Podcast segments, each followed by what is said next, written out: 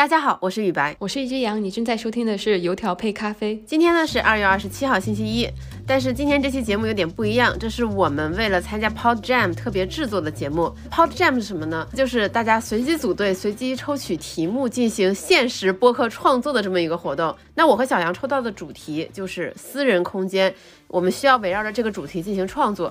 刚开始抽到这个题目，当然是有点懵的。想来想去，我们油条配咖啡决定基于私人空间这个主题，看看有哪些与其相关的商业领域和非常有意思的资讯和动态。嗯，私人空间这个概念实在是太广阔了。第一个想到的就是男人的车库，就是就是一个家里面就是有一个小小的角落是一定属于男人的，就是那种私人空间。然后还有就是像浴缸这种完全属于你自己的私人空间，还有什么树屋啊什么的一大堆。那最后还是露营这样一个在大自然中人类给自己创造的。私人空间引起了我最浓厚的兴趣，那所以今天我就借题发挥，和大家聊一聊这个赛道最受瞩目的国产品牌之一穆高迪。呃，那雨白你选到了什么呢？哎，男人的车库有什么鬼啦？其实我之前想到了一些，比如说聊聊耳机，因为我是一个走在路上一定要听歌的人，我经常会觉得耳机一戴，相当于在整个公共空间里给自己创造了一个私域。但是鉴于一只羊同学的男性视角。我决定从女性视角出发，叠加私人空间这个主题。于是我决定聊聊这几年蓬勃发展的女性情趣用品。毕竟没有比情趣用品更私人空间的了吧？哎，我真的是很拼。我也觉得，就是雨白完全为了这个活动豁出去了，完全不理会这个节目。你妈妈也在听呢。不过呃，阿姨哎，请见谅啊。我们就是正视这个，呃，对我我我们是呼吁大家正视这个新兴的赛道。而且我们会从商业的角度来聊聊这个话题，而且不得不说，选择这个主题我下了很大的决心，因为我已经想象得到未来一个月我的购物软件还有各种社交媒体的信息流都是什么样的画面了。嗯，肯定就非常精彩，我真的太拼了。那行。那今天的这个正式的正餐呢，就从我们这个露营开始啊。不知道我们的听众里有多少朋友露过营呢？那我记得我举手。对哦，哎，但是你那一次没有过夜啊？还不过夜还不行。我记得 在去年露营风最大的时候，就连一位长辈都来有去向雨白咨询，哎，在北京要怎么露营呢？哎，但是今时不同往日，就很明显的感觉哈。随着防疫政策的转变，大家想去哪儿就去哪儿。我觉得露营就听上去像是一个昨日黄花，已经过气了。那牧高迪是国产的户外装备这个赛道唯一一家上市企业嘛？那它的公开数据其实也能对应上我的这个感觉。在最近的一份交流纪要当中，穆高迪他说，二零二三年上半年将经历百分之十到百分之十五的订单下滑。哎，那雨白，你其实有听过穆高迪？这个品牌吗？完全没有哎，我一点概念都没有。是因为想要提起的这个品牌，我才知道有这么一回事。因为我感觉在过去一年中，露营的风虽然很大，但是露营的设备器具品牌好像没有得到特别多的曝光。嗯，或者是说，我觉得真的比较分散，没有跑出一个非常头部的这个品牌出来。而且现在已有的。呃，大家会选择比较高端的，像日韩的什么的。虽然说羽白没有听过莫高迪这个品牌，但是它。的确非常的红，而且特别是在资本市场上受到了非常高的关注。在二零二二年四月初，也就是在清明节假期前后，穆高迪的股价从四十块钱涨到了一百多，就在那几天之内。而且，呃，我之前是没有关注股价啦，但是那段时间，我作为一个恨不得全天都在线的网瘾女孩，就对这个呃趋势也非常的有体感。不管是小红书还是朋友圈，露营出现的频率真的就是越来越高了。就你能在社交网络上感受到季节的切换，突然从滑雪集体变成了露营。以线下来说的话，我自己也有体感，就是在五一节假期的时候，不是咱们亮马河河边就出现了壮观的城市露营风景线嘛？大家就是拿着椅子就在那个河边看书什么之类的。那个 GQ 实验室还出过相关的这个吐槽，对吧？那在这个阶段，穆高迪这个品牌，它在资本市场上又这么受欢迎，在这个流量平台上，消费者也确实是买单，他就趁着这一。波流量的红利，低成本快速的获取了大量的用户。莫高迪它就是户外装备，就是都卖嘛，呃，就是不管是你要用到的椅子呀、桌子呀、什么天顶帐篷啊，它都是卖的。呃，然后在天猫旗舰店上面，就是销量也特别的好。然后呃，像是我自己的话，我是买了一个它的这个椅子，当时就是各种比价之后，会觉得它的性价比是最高的。呃，然后。也也就是比我想象中要便宜很多，就几十块钱就买到了，就不像是一些日韩的品牌，可能一把椅子就要三四百块钱。这个椅子是那种可折叠的那种户外椅吗？那它和比如说我在拼多多买上一把几十块的折叠椅，或者买个马扎，它的区别是啥？就因为我在拼多多上面也搜过嘛，有可能你直直接搜出来的就是木高迪的这个品牌的，呃，然后或者是说一些抹去品牌的那种没有任何品牌的呃那种椅子的价格也和木高迪的差不多，就是它是一个很亲民的一个选择。OK。你今天还有带着这两把椅子出去露营吗？哦，我之前就没有带它出去露营，我只是觉得把它放在家里面看电影很舒服。嗯，OK，也是意想不到的用途呢。啊，是呢，而且就是因为很便宜嘛，所以如果搬家什么的也非常的方便，所以说非常推荐大家也入一把哦。就是呃，我刚刚跟雨白介绍的这个很便宜的椅子啊，它说实话就是一个入门级的产品嘛。这也是接下来木高迪策略的一个重点，就是他们有官方回应说，他们在今年的目标就是打这个入门级的产品，积极的拓宽这个用户。呃，我觉得呢，这个路确实是大有可为，因为我观察了一段时间之后，我会觉得说，呃，对于一个完全没有接触过露营的人来说，他可以很容易的为两把椅子花钱，但是未必会见得愿意一口气我什么都没有尝试的情况下就去买一个非常贵的户外的装备。那我从这种便宜的东西开始入手，他对你的品牌产生了信任度之后，哎，那其实你这个品牌未来的路就更好走了嘛，只不过可能还需要花更多的时间。那呃，总的来说，我觉得露营它成为去年那样一时的潮流。是各种巧合积累而成的，比如说，呃，像是这个供应端有这个设备生产商以及相关的商家，他们看准了，哎，好像是个风口，我可以积极的就备战备战。然后从需求端来说，大家又受这个疫情防控政策的影响，嗯，尽量想就省点心，只去公园里面呃躺着。然后社交平台也有一个推一个新的生活方式的这么一个需求，哎，这些各种各样的因素集合在一起，露营它才成一个潮流。但是如果说露营它想成为一种真正被广泛接受的生活方式，这个露营的品牌、户外的这些设备，我们国产的这些像木高迪一样的公司想要长期的发展下去，而不是只做一个贴牌生产的这么一个厂家，那它需要的时间那就可太多了。比如说整个产业链上面，它从露营营地呃变得更加的多样化，各地政府去支持它的建设，然后还有露营营地本身的这种。软件、硬件、设施、服务得更加成熟吧。嗯，所以我觉得还是有非常长的路要走。我觉得露营这么好玩的事情，真的不应该像烟烟花一样，就是偶尔绽放一下，然后突然就销声匿迹。我觉得未来的前景还是会比较好的吧。就毕竟有日本和韩国的这个先例在先，我觉得就是像我们国内的企业，未来想要做好也是完全有可能的。嗯，非常的期待。我希望露营平价化这件事情尽快的发生。希望听到这期节目又有条件的朋友多带我和小杨出去玩。那我们。就来听一下今天的第二条资讯吧。哎呀，我觉我觉得大家其实听第一条的时候都心不在焉，因为大家都很想听第二条，所以才放在第二条嘛，提升完播率。对，这就是一个 hook。说到情趣用品，其实我们大部分人的第一印象可能会想到男性消费者，但现在事实上，女性群体的它的消费势头是非常猛的。这种所谓的悦己经济，它其实带动了女性情趣用品的领域迎来了很大的突破。之所以想聊这个赛道，不只是因为我们抽到了私人空间这个题目，也是因为这一类女性用品，它其实在播客做过了很多的投放。那我相信喜欢听播客的你，尤其是女生，在过去一两年，应该或多或少在一些知名播客上看到过一些类似的广告，一些打着宠爱自己、女性解放等旗号的小玩具品牌，比如大人堂，这可能是一个知名度最高的女性用品品牌，还有小怪兽、BU、淘几等等等等等等，这些你听过吗？没有，一个都没有。就是我会觉得，我虽然说经常看到这些广告嘛，但是我一个记住名字的都没有。啊，我会，因为我会很好奇，呃，我为什么会好奇？第一个，因为它们的形状都长得很有趣，就是因为我们传统印象中这种女性用具，它可能就是 vibrator，就是震动棒，但是现在的女性情趣用品明显是做的各种花里胡哨，什么小鸟形状，什么桃子形状，然后我看到的时候，我就会在想说，这个东西到底是怎么运作的？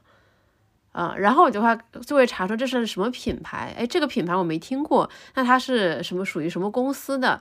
它一共有推出什么样的产品？那这个产品销量好不好？然后我就会。一路这个研究进去，但是这个利益相关啊，我我目前并没有持有任何的女性情趣用品。听到了呢，这不是为了撇清关系，而是我对这个类东西到底好不好用、性价比高不高的事情一直很怀疑，这也是促使我进行这条资讯资料整理的一个很大的原因。那首先我们先定义一下问题，我们刚才所讲的这个女性情趣用品，它其实包括但不限于调情用品，比如我们熟悉的情趣内衣，还有女用器具。就是类似于我们前面说的小玩具、震动棒等等等等，也包括计生用品。那么前面我们所说的，如雨后春笋蓬勃发展的，其实主要集中在女用器具这一块儿。其实已经有一些不错的调研报告显示了一些这方面的消费趋势。那么今天在这里先跟大家分享一些有意思的现象。首先呢，在线上这个情趣用品消费市场，其实女性的消费占比是日渐攀升的，它的增速是明显高于男性。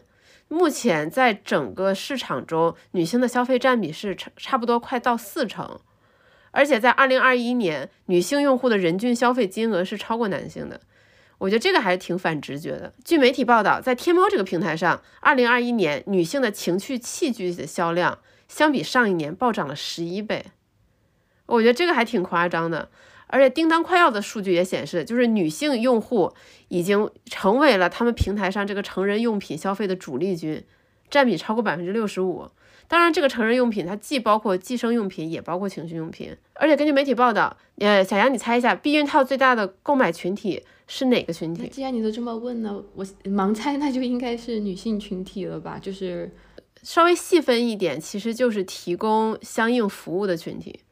那么第二个现象是，其实情趣用品的消费是以已婚女性为主的，然后但是它这个占比啊，它在逐渐被那些单身和恋爱期的女性压缩。不同婚恋状态的消费者，他们购买情趣用品的频率是有差异的。就是已婚这个群体，他们的购买频率集中为在三个月到半年至少一次，但是他们的频率呢，确实没有单身群体高。单身群体接近两成的消费者，一个月至少购买一次。就是已婚女性，她反而对情趣用品的需求是更高的。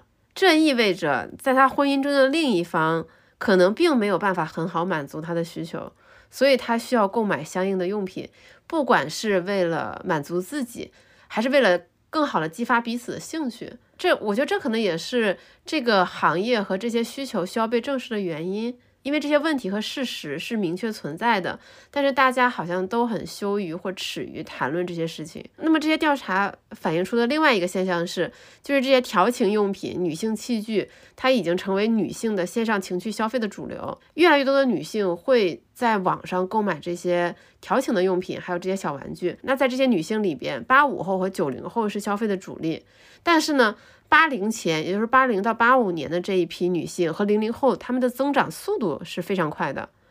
我觉得这其实说明了，虽然不同年龄段大家对于这件事的看法可能有所不同，但是女性对于情趣用品的观点改变，它在不同年龄段都有体现的。虽然可能在某些年龄段有一些滞后性，但是大家逐渐都会有改观。那其中呢，就单身女性她其实更偏好的是女用的这种器具，那恋爱期的女性她其实更青睐的是情趣内衣。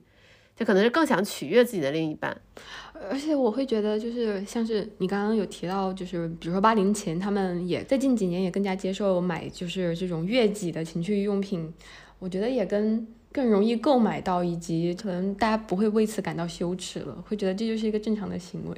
对，就是大家越来越正视自己的需求和自己的欲望。就是前面我们讲了这些消费趋势，我们也看到了市场存在这些需求，但是有一件很有意思的事情，不知道小杨你发现没有？